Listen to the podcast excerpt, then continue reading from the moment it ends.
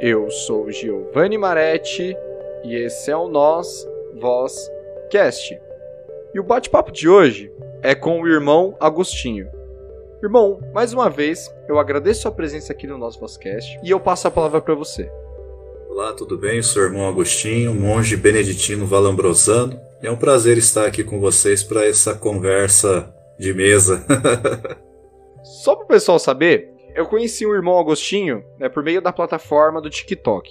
Eu vejo que sempre ele anda fazendo algumas lives lá, algumas lives até polêmicas. Depois peço para que você comente um pouco mais sobre isso. E eu gostaria que você comentasse um pouquinho da sua trajetória e viesse explicar o que é ser monge nos dias de hoje, né? Esse é o tema do episódio. E, por gentileza, passo a palavra para você. Bom, eu tenho 42 anos, eu estou na vida monástica desde 2016, basicamente. Eu sou natural do Paraná, uma cidade chamada Terra Boa. E por um tempo da minha vida comecei a frequentar a igreja e católica. Fui pegando gosto até que resolvi, quando terminei o ensino médio, resolvi entrar para a ordem franciscana. Lá eu estudei um tempo, depois acabei saindo e indo para o seminário diocesano, né, para a fim de ser padre diocesano, né, padre que trabalha para um, um bispo de uma diocese, no caso eu pertencia à diocese de Campo Mourão. Ali estudei até boa parte da teologia e quando eu deixei o seminário, eu acabei deixando, depois fiquei tempo fora da igreja, acabei parando de participar da igreja e ingressei na, na igreja protestante. uma caminhada minha que eu fui fazendo, né, e acabei ingressando na igreja protestante. E ali eu permaneci por cinco anos. E depois de um tempo ali, devido à a, a incoerência de algumas doutrinas que eu fui percebendo no longo do período que eu fui ficando ali, não vou dizer que nunca me ajudaram em nada, assim, é, em um momento da minha vida foi positivo, eu estava muito cético em muitas coisas, estava confuso, né, em várias situações, mas foi um período também positivo que me ajudou a me conectar com Deus. Eu sou grato nesse sentido. Mas, em questão doutrinária, deixava a desejar. E quando eu fui escrever um livro uma vez para uma, uma faculdade batista que eu dava aula, sobre uma introdução às Sagradas Escrituras, eu me deparei com várias situações. Diante dessas situações, eu acabei deixando de lado o protestantismo, por exemplo, principalmente quando você se dá conta de que a igreja ela professa um tripé, ou seja, nós temos como pilar as escrituras, nós temos a tradição e nós temos o magistério. A, a escritura ela não caiu do céu, não veio um anjo trazer ela com capinha de couro e zíper para nós. Ela é fruto da igreja, ela é fruto da tradição. E essa tradição ela foi sendo. Cristo nunca pediu para escrever Bíblia, pediu para pregar e anunciar o Evangelho e batizar as pessoas. Então, quando você pega nesse sentido, você dá uma autoridade muito maior à Bíblia do que à igreja, aí você está invertendo os valores. Que a igreja é a detentora da Sagrada Escritura. É ela que diz: olha, esses livros são é, canônicos, esses livros não são canônicos.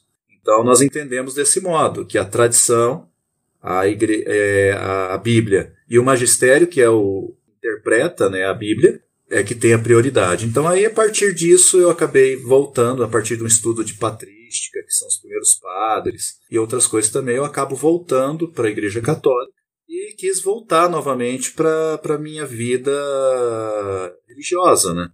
Inicialmente eu queria voltar para a vida diocesana, só que lá atrás, aqui para já adiantar, né, lá atrás, quando eu era franciscano, quando eu fui sair da ordem franciscana, ali dos frades com quem eu, eu morava ali, fazia direção espiritual com um monge. No dia que eu ia sair dos frades, ele falou assim: Irmão, você não quer fazer uma experiência conosco aqui? Eu sinto que você tem vocação para o mosteiro. E ele me apontava a porta do mosteiro. Se você quiser, ó, tá ali, ó, a porta está aberta. Basta você querer. Eu já falo com o abade, você sai de lá e você vem para cá. Só que eu estava naquele intuito de querer pregar, fazia parte da renovação carismática, aquela coisa toda, né? Não, não, não, isso não é para mim, não. É, esse negócio de ficar trancado no mosteiro não é comigo. E falou assim: olha, você está tendo a oportunidade de entrar aqui hoje, mas você também pode acontecer de você sofrer um monte e depois você vir todo quebrado para cá. eu falei: não, eu vou seguir o meu caminho. E segui por 15 anos. E exatamente 15 anos depois eu estava batendo na porta daquele mesmo mosteiro para entrar e fazer parte dele. Ou seja, é algo que basicamente você de alguma forma evitou e que de alguma forma te abraçou novamente, né? E... É, é, a, é, a, experiência de Jonas, né? Deus tem um propósito para tua vida. Olha, Jonas, você vai lá e prega. Eu vou pregar para aquele povo lá, nem judeus são, nem hebreus são. Não, não vou não, eu vou fugir. Aí vem uma baleia, pega ele e traz ele de volta. Então, ou seja, eu corri para outra margem, mas corri, corri e acabei caindo novamente no local onde eu estava 15 anos atrás. A sua fala, né, que como foi essa trajetória e como você, né, se tornou monge, eu gostaria de saber hoje como pode ser atrativo essa vida de monge, se é que que possa existir alguma coisa que possa fazer sentido, ser atrativo para a juventude atual. Como o que você diria para quem quer ser ou se alguém que talvez nem saiba que queira ser, como é que é feito isso? Como pode ser convencido alguém ou se transformar pessoas em monges? Basicamente isso, não sei se foi claro. Sim, eu entendi a sua pergunta. Nós monges, nós temos uma perspectiva diferente das congregações. As congregações costumam muito fazer propaganda vocacional. Então você faz uma propaganda vocacional, a pessoa vai fazer um acompanhamento todo para você se decidir para ir para aquela ordem ou para outra. Por exemplo, você ser jesuíta, ou ser franciscano, ou ser carmelita, são congregações, né? E nós, monges, nós não fazemos esse tipo de coisa. O mosteiro está ali, de portas abertas. O candidato que chegar e bater na porta, ele vai ser analisado, ele vai ser provado. Então vai depender muito do, do interesse da pessoa, né, de querer ser de fato monge. Então ele é provado. Então o que, que seria monge, né? Monge vem da palavra monos. E lá no começo, a questão de monge é que os monges é, é um fenômeno arreligioso, ou seja, aliás, está basicamente não só em uma religião. Aliás, não é arreligioso, é um, é um, é um conceito que está em várias religiões. Você tem monge hindu, você tem monge budista, tem monge católico romano, você tem monge católico ortodoxo. Até o luteranismo tem monges. Poucas pessoas sabem, mas existem. A igreja anglicana tem monges, então que são protestantes. Também tem monges. Então, existem vários estilos de vida monástica. E todos vão partir de um princípio. Vem da palavra monos. Que vai dizer o quê? Único, é aquele que não se divide. O monge é o que, na verdade, então? São pessoas que se retiram da vida em sociedade para se concentrar na prestação de serviços religiosos. Então, várias religiões importantes, como eu disse para você, possuem tradição monástica. E os mais conhecidos são o budismo, né? Muitas pessoas até tem pessoas que entram na live e perguntam: Você pratica arte marcial? Eu falei: Bom, eu não sou de um templo Shaolin, meu filho. Eu sou, eu sou monge católico, né? então há uma diferença muito grande. Aí as pessoas confundem muitas coisas. Então, existem monges budistas que praticam a meditação zen. Tem toda uma perspectiva de vida. Eu, por exemplo, sou monge católico e sigo a regra de São Bento tá? que é a regra que orienta os monges no Ocidente. No Oriente existem outras regras. Tem a regra de São Basílio, tem a regra de São Santo Agostinho, Santo Isidoro aqui também no Ocidente, São é, Columbano. Existem muitas regras monásticas. Só que aqui no Ocidente se predominou a regra de São Bento, que é a que foi adotada principalmente pela Igreja. Mas existem outras regras também. E o fenômeno monástico na vida cristã, ela começa logo depois da igreja ser aceita pelo Estado, ali com o decreto né, de Constantino, aí começou a ter um pouco de relaxo na vida espiritual.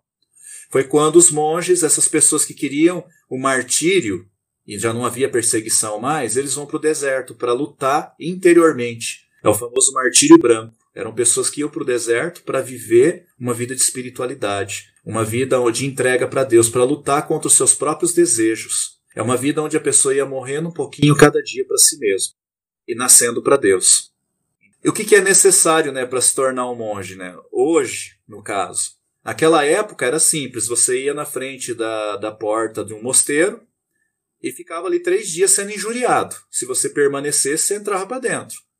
Depois desses três dias, você passava por, pelo noviciado, que era uma, um ano onde se lia a regra para você. Depois de um ano, você já assumia a, a, aquele, aquele encargo de vida como monge. Né? Então, hoje, para se tornar monge, é necessário estudo, devoção, anos de treinamento, né? transições ali que você vai vivenciando. É, e a vida monástica ela é simples, né? ela é dedicada à servidão, se exige que devoto, né, a pessoa que vai vivenciar isso, tenha um estilo de vida celibatário, monge não casa, certo? E abdique dos seus bens materiais, né? Então eu não posso ter bens. E há toda uma preparação né, para viver essa, essa vida monástica. Né? Tem que ser uma pessoa que tem que ser devota, devotada à religião, ou seja, tem que ter uma devoção espiritual e até filosófica referente à sua fé. E se começa então essa jornada em direção à vida monástica, sempre se compreendendo totalmente o seu caminho espiritual. Né? Para isso, o monge tem uma regra, uma regra e um abade que o orienta, para que ele possa é, vivenciar corretamente. E o objetivo é você o quê? Incorporar a fé em cada aspecto da sua vida é obter o que a gente chama no, na vida monástica de conversão de costumes. Você deixar os costumes mundanos para adquirir o costume do mosteiro. Também a gente tem que saber sobre as diversas áreas, as ordens da vida monástica. Apesar da rotina básica de um monge ser praticamente igual né, em todas as ordens, existem diferenças importantes para se levar em consideração. Por exemplo, um monge de ordem contemplativa vai passar grande parte do tempo dele rezando dentro de um mosteiro, enquanto que quem vive em ordem ativa é a pessoa que vai mais servir os outros, vai efetuar um trabalho. Então o monge ele fica mais dentro do mosteiro. Daí vem a, a, a ideia de São Bento, por exemplo, ora et labora, oração e trabalho. Então, em ordens, por exemplo, comunais, né, os monges ficam ao lado de outros monges rezando, realizando as refeições juntos, como é o nosso caso. Então a gente reza junto, a gente é, tem as nossas refeições juntos, tem momentos de recreio e temos os momentos de trabalho. Cada um tem seu, a sua cela. Então vocês vivem numa prisão? Não, o nome se dá para o quarto do monge, que fica na clausura, que é onde só tem acesso os monges mesmo, né? Algumas partes do mosteiro é livre. Se tem uma visita, ele pode transitar, mas na clausura não. Porque é o local onde se, se fica os, os monges, é, cada um no seu quarto, né, que a gente chama de cela. Por que cela? Da mesma forma que Paulo né, vivia prisioneiro, né, ele falou, sou um prisioneiro de Cristo. Então o monge também, é como se ele vive no mosteiro, ele não, ele não pode sair dali, né? A gente faz um voto de estabilidade, de viver a vida no mosteiro. Então eu sou um prisioneiro de Cristo na casa de Deus. As ordens monásticas também são geralmente fundadas por figuras religiosas importantes, que nem no nosso caso. A que eu pertenço, nós somos uma, or uma ordem dentro da Ordem de São Bento, né? uma congregação dentro da Ordem de São Bento, mas o nosso fundador chama-se São João Galberto, que viveu em 1073, ele fez uma reforma na vida beneditina, como existem outras também, a dos olivertanos, a dos camaldulenses, mas aqui eu pertenço é a de São João Galberto, de 1073. A pessoa também tem que aprender a, a, se comprometer com a vida celibatária, né? independente da religião ou da ordem, praticamente toda a comunidade monástica pratica o celibato. E é um voto, né? no caso, voto de castidade, né? Primeiro passo para você se tornar monge, é, permitindo que você possa realmente determinar se esse é um objetivo realístico e prático para você. Então, é, é, conseguir ter compromisso com, com a castidade também, vai mostrar o grau de profundidade, de devoção que você pode ter dentro do mosteiro. Né? E praticar uma vida de comunidade, porque o monge ele vive em comunidade. Se a pessoa, por mais que a gente tenha momentos que a gente fique sozinho, mas a gente tem, São Bento ele fala que o monge ele é aprovado pela comunidade.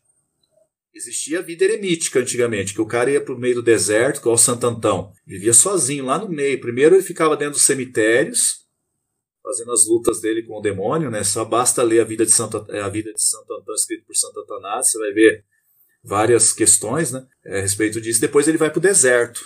ser experimentado, né?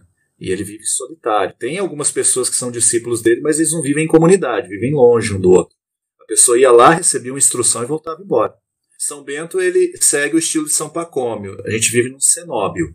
O cenóbio é uma comunidade, que é o, o aspecto que impera hoje na maior parte dos mosteiros de ordem monástica, né? que é ter uma vida em comum, junto a outros monges. E isso significa que refeições, alojamento, né? Até os bens materiais são compartilhados entre todos.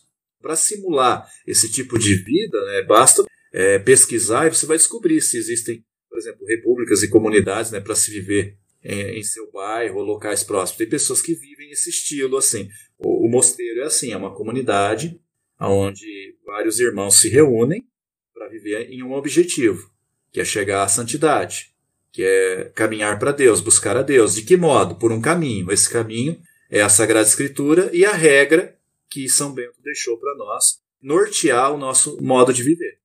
Por exemplo, se alguém de fora quiser fazer uma visita, conhecer a casa de vocês, é permitido?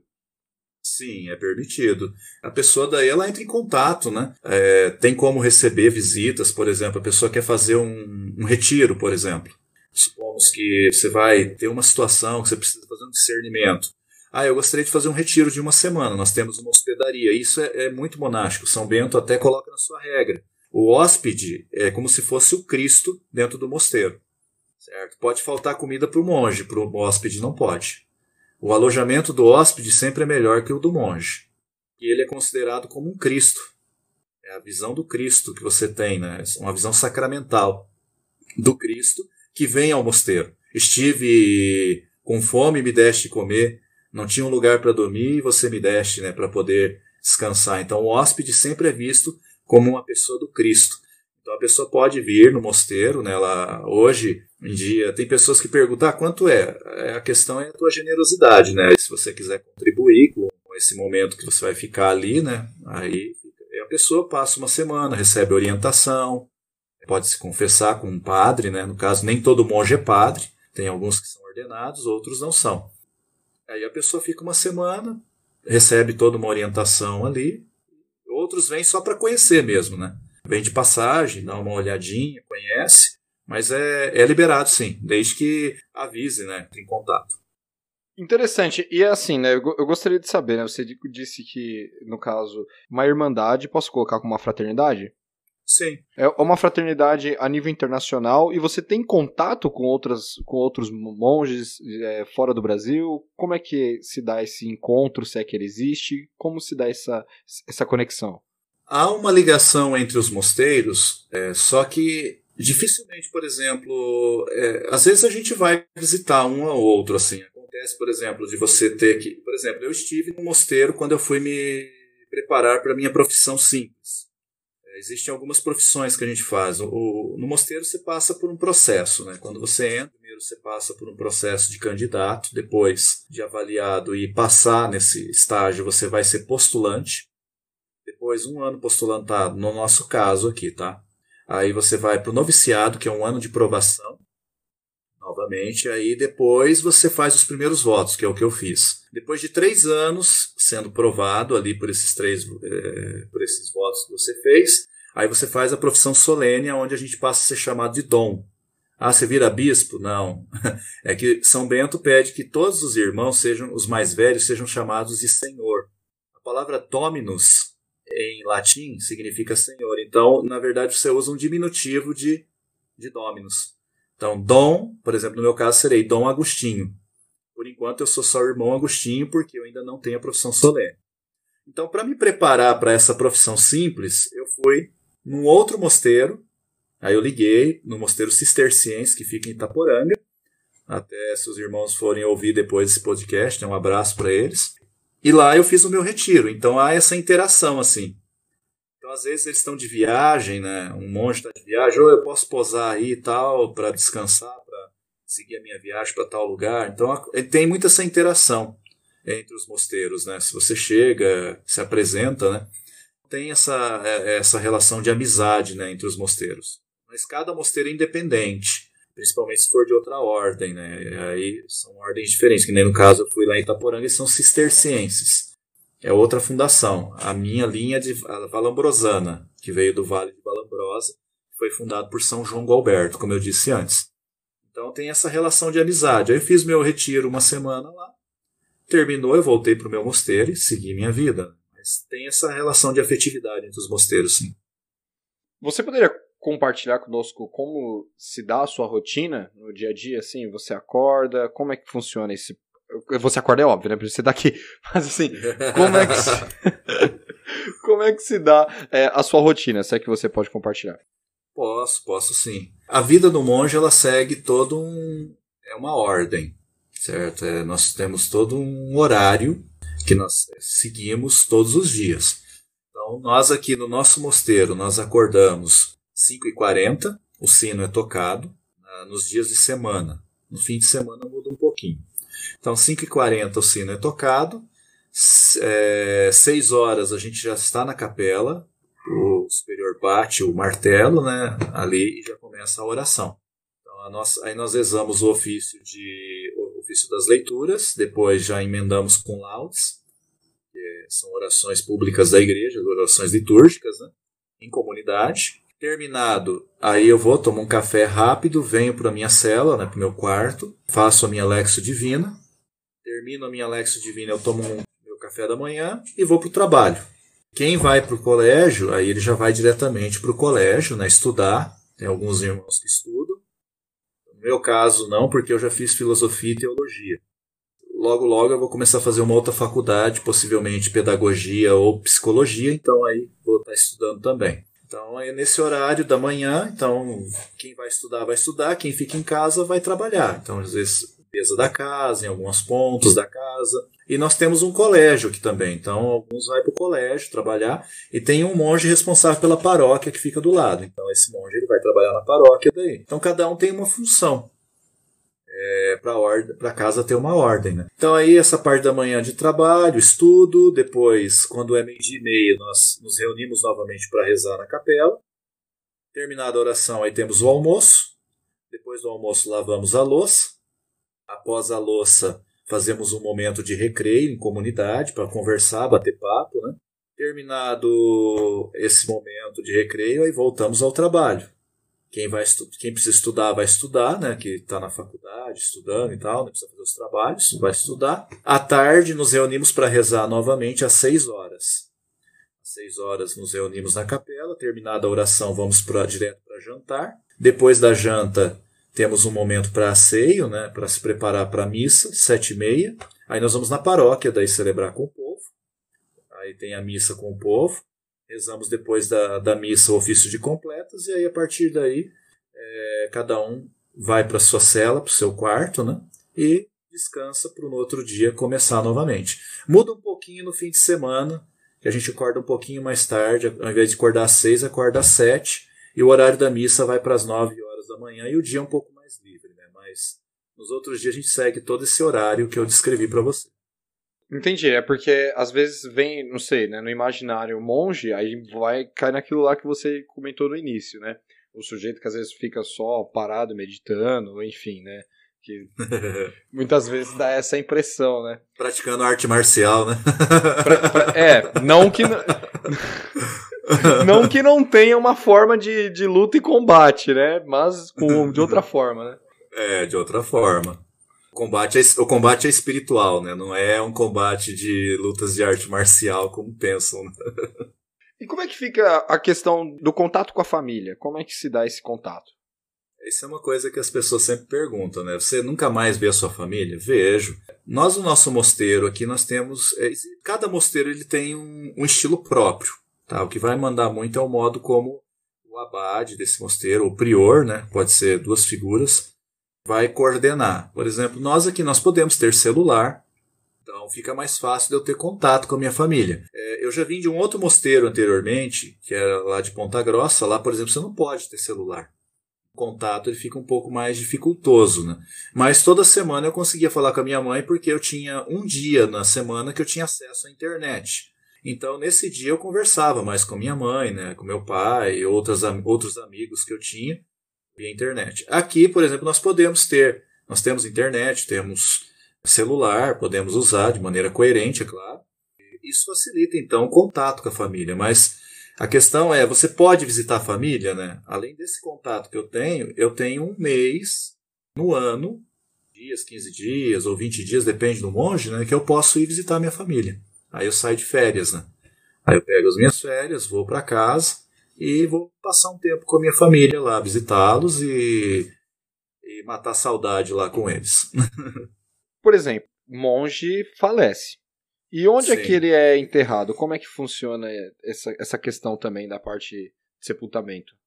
Tem mosteiros que o monge é enterrado no mosteiro mesmo, tá? Esses, esses mosteiros mais antigos, por exemplo, por exemplo, o mosteiro de São Bento aqui no centro de São Paulo, monges são enterrados ali no mosteiro mesmo.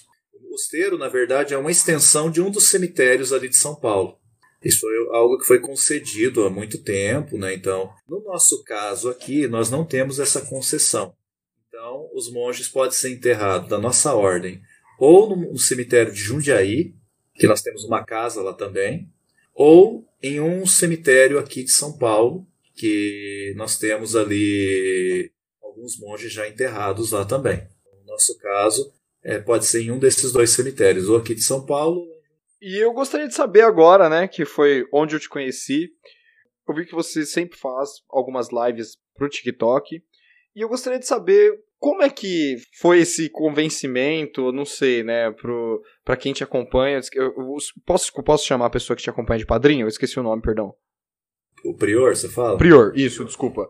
Como é que se deu esse convencimento, se é que pode? Como é que entra o TikTok aí na, na sua vida e como ele essa relação de contato com o público.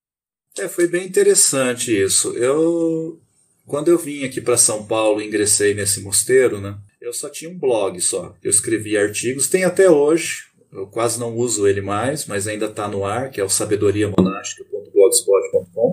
E eu escrevia mais artigos ali, mais na base da escrita. Aí sempre tinha, eu tinha uma madrinha que os padrinhos, né, que me ajudavam, e eles falavam assim: por que, que você não faz, Fábio? Aí eu comecei a gravar podcast, colocar no, no Spotify. Por que, que você não faz live, alguma coisa assim? Aí entrou a pandemia. Aí a live explodiu, né, no Brasil inteiro, né, esse negócio de live, com a pandemia. Você abria o Instagram, abria, era só live, né, o tempo todo. Você nunca viu tanta live igual na época do da, da pandemia.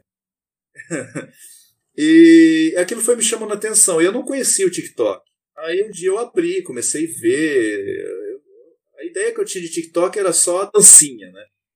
a primeira, o primeiro olhar que a gente tem para Eu também. Rede, é, que é só dancinha, coisa. Você fala, ah, você, eu tô no TikTok, ah, você faz dancinha lá? A pessoa já te pergunta isso, né? Eu falei, não, não faço dancinha. Os meus vídeos não tem dancinha também, né? Então, aí eu comecei a olhar Aí eu criei uma conta, vi que era até difícil conseguir seguidores e tal, e eu vi as pessoas fazendo live. Aí me bateu um start um dia. Falei, poxa, acho que eu podia usar isso aqui para evangelizar, viu? Eu vi assim que tinha pouco conteúdo católico dentro do, do TikTok. E aí ano passado eu pedi permissão para meu superior, ele me concedeu. Aí eu comecei a fazer vídeos assim, bem simples ainda, porque eu não, não conhecia, não sabia muito editar vídeo, isso eu fui aprendendo com o tempo, né?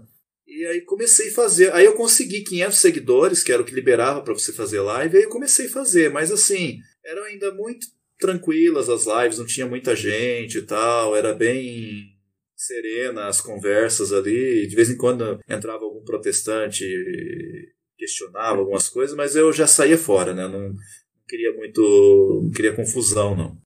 Só que daí, devido à minha etapa formativa, eu parei. Eu parei de, de frequentar, de usar o TikTok. Ficou a conta lá, mas eu não usava. Depois que eu professei esse ano, aí veio um amigo meu na minha profissão e ele é TikToker. O Fabrício até. Ele tem até um canal lá também no TikTok. E ele falou assim: rapaz, por que você não volta? Você está fazendo falta. A gente precisava de figuras como você, que levam a palavra de esperança para as pessoas, de paz. Tem muita gente que está precisando disso. E aquilo mexeu comigo, aí eu falei novamente com meu superior, ele aprovou, aí comecei a fazer vídeos de novo. E comecei a fazer live, assim, bem tranquilamente. E essas lives começou a aparecer mais gente, foi aumentando, foi aumentando, cada dia que eu ia fazendo ia aumentando mais. É, às vezes tem alguns embates com protestantes, né, que eu chamo eles por um apelido carinhoso, né, que eu criei para eles, que é os, os Luther Friends. Luther Friends. os amigos de Lutero, né? Eles não gostam muito, não, mas fazer o quê, né? então, de vez em quando dá uns embates lá, eles entram lá e querem provar as coisas pela Bíblia, pela Bíblia, né? E Falei, bom, vamos analisar então, né? Até hoje sempre tivemos alguns embates lá, mas nunca ficaram até o final para conversa, né? Saíram antes. ah, mas até que não é um a... termo tão, tão pejorativo, Luther Friends, né? Até que é tranquilinho, vai. É, um apelido carinhoso, né? assim, eu tenho e eu tenho visto que tantos os meus vídeos ultimamente, Giovanni, têm sido na área da espiritualidade e também, às vezes, algumas coisas catequéticas. E as minhas lives, elas tomaram um rumo assim também. Então, as minhas lives como funcionam? Elas são todo dia às 9 horas da noite, lá no TikTok. Eu começo elas sempre com alguma devoção. Então, por exemplo, segunda-feira nós começamos com uma devoção ao Espírito Santo, na terça-feira aos Santos Anjos, na quarta-feira tem uma novena a São José, quinta-feira rezamos o terço, é a devoção à Eucaristia, né? rezamos o terço nos mistérios luminosos, sexta-feira temos a Coroa da Misericórdia, Terço da Misericórdia. Sábado, rezamos o Rosário Mariano. E no domingo de manhã eu faço uma catequese com o pessoal e à noite eu explico o Evangelho do dia. No caso do domingo, né? E depois que eu faço esse momento de espiritualidade, aí tem uma catequese. Eu explico o catecismo da Igreja Católica e às vezes eu abro para perguntas. É, às vezes, quando eu abro essas perguntas, que gera as polêmicas, às vezes. Porque sempre vem é, protestante fazer acusação, chamar católico de idólatra, é, falar que a gente adora Maria. Você pode. Até eu fiz um vídeo essa semana brincando, né? Que um cara faz uma entrevista, né? Ele fala assim: existe. Ele está entrevistando um bispo, né? É, existe salvação fora da igreja católica? Aí o bispo fala: não. Aí já aparece aqueles créditos. Aí depois eu fiz um complemento. Aí eu coloquei o Batman embaixo, assim, escrito assim: entendeu o que é que eu desenho? Aí eles ficam bravos, mas é, é um modo divertido da gente poder entender a fé e descontrair um pouco também. Né? Mas assim, muitas das perguntas que as pessoas me fazem, os meus vídeos são direcionados para esses temas catequéticos. Então eu tenho catequeses lá nos meus vídeos no TikTok, tanto no Instagram também, explicando, por exemplo, catequese sobre o purgatório, catequese sobre a Inquisição, catequese sobre as imagens, o uso e o sentido delas. Já estou fazendo uma próxima sobre a diferença entre orar e rezar. Existe diferença? E assim, vai surgindo os temas e eu vou criando as catequeses ali para poder orientar as pessoas a ser como viver bem o catolicismo.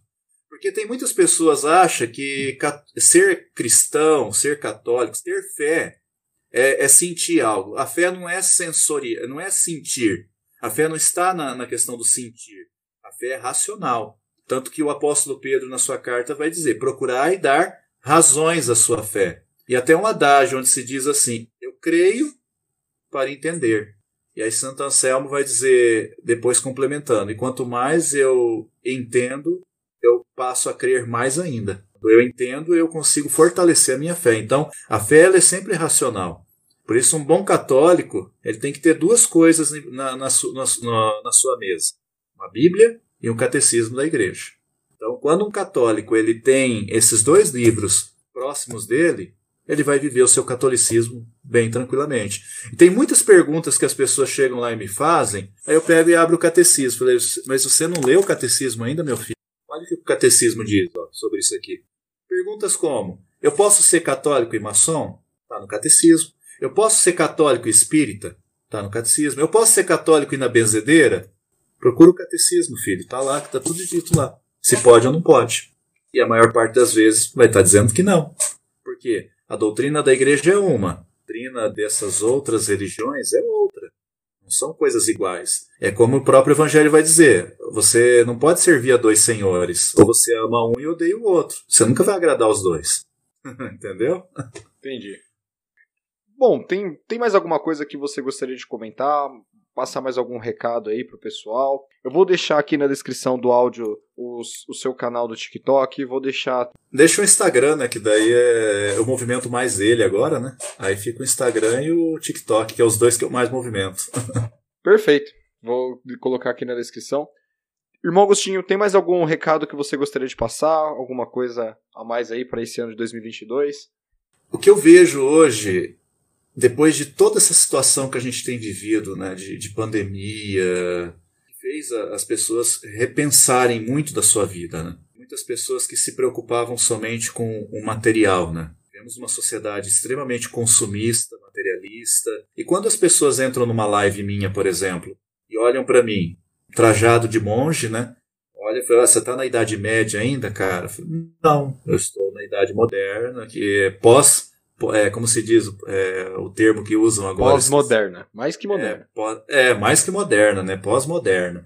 Então, a gente está numa pós-modernidade, uma pessoa trajando um, um hábito da, da, Idade Média, né, digamos assim, que é algo que não é da Idade Média, que já vem muito antes. Né? São Bento é até anterior a isso. Nos dias de hoje, há pessoas que chegam e olham e falam: Você é o quê? Um cosplay? O que, que você é? Não, eu sou um monge católico. E, e muitos ficam ali. Então eu vejo assim que hoje nós estamos vivendo um momento onde as pessoas buscam um sentido, buscam algo que, que possa fortalecer a sua fé. Hoje, aquele discurso do sentir somente já não está preenchendo o coração das pessoas.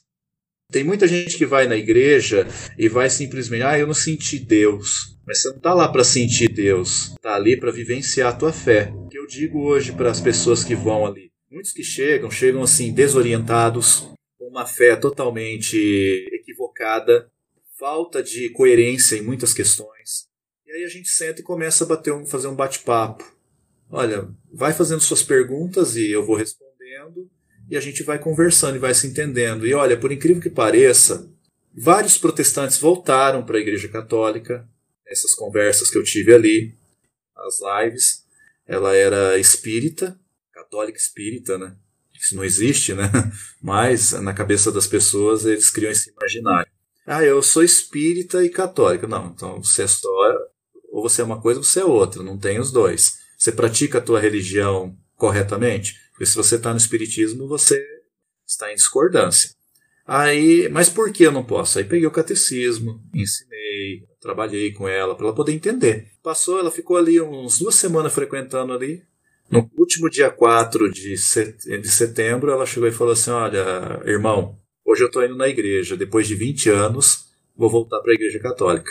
Então, assim, são vários testemunhos que eu tenho visto ali. E muitas pessoas que vai também participar ali são pessoas que estão com depressão, com ansiedade, síndrome do pânico. E às vezes eu atraso um pouquinho, eles já estão me chamando no, no Instagram, mandando recado. Irmão, não vai, ter, não vai ter live hoje, não vai ter live hoje, você não vai vir rezar com a gente. Então, assim, as pessoas estão precisando de um norte muitas vezes, né? desse lado, de, de trazer novamente para si esse lado da espiritualidade. A vida, ela não é só material. Quando você vê a morte diante de si, São Bento fala muito isso para os monges. O monge deve ter sempre diante dos olhos a morte. Ah, ele está buscando a morte? Não. Ele está se preparando sempre. Está sempre preparado. Porque quando você tem a morte diante de si, você faz o quê? Procura viver muito bem o seu presente. Então, o que eu falo, não fique se preocupando quando Jesus vai voltar ou deixar de voltar. Tem muita gente que está se preocupando com isso. Se preocupe em viver bem o hoje. Se preocupe em viver bem o momento presente. Se preocupe em ter uma vida que seja santa, que seja pura, que você viva o amor de maneira correta. Não esse amor que o mundo prega de maneira ilusória, mas um amor concreto, verdadeiro, onde você não usa as pessoas. As coisas foram feitas para serem usadas, mas as pessoas, elas foram feitas para serem amadas. E foi isso que Cristo fez quando veio ao mundo. Né? Não veio para usar as pessoas, ele veio para amar e redimir. E nós somos, segundo o Catecismo da Igreja Católica, um cristão, ele é um outro Cristo. Nós somos chamados também a viver dessa forma. Né? Então, o que eu digo para as pessoas é: aprendam a vivenciar mais o amor. Né? Aprendam a colocar o Evangelho em prática e viver bem o seu momento presente. Né? Isso é ser um bom católico, isso é ser um bom cristão. Isso é trazer para si uma vida de bênçãos, com certeza. Irmão, mais uma vez, agradeço a sua presença aqui no Nós Vascast e eu gostaria até de fazer o um convite para que você voltasse aqui mais para frente aí para falar ou desse assunto ou sobre outros assuntos relacionados à igreja, enfim, você tem muito conhecimento aí de história mesmo da própria igreja, de santos. Enfim, fica o convite aí e mais uma vez só agradeço. Oh, vai ser um prazer, com certeza. A gente vem, sim, conversa, troca umas ideias aí. Sempre é bom. Obrigado.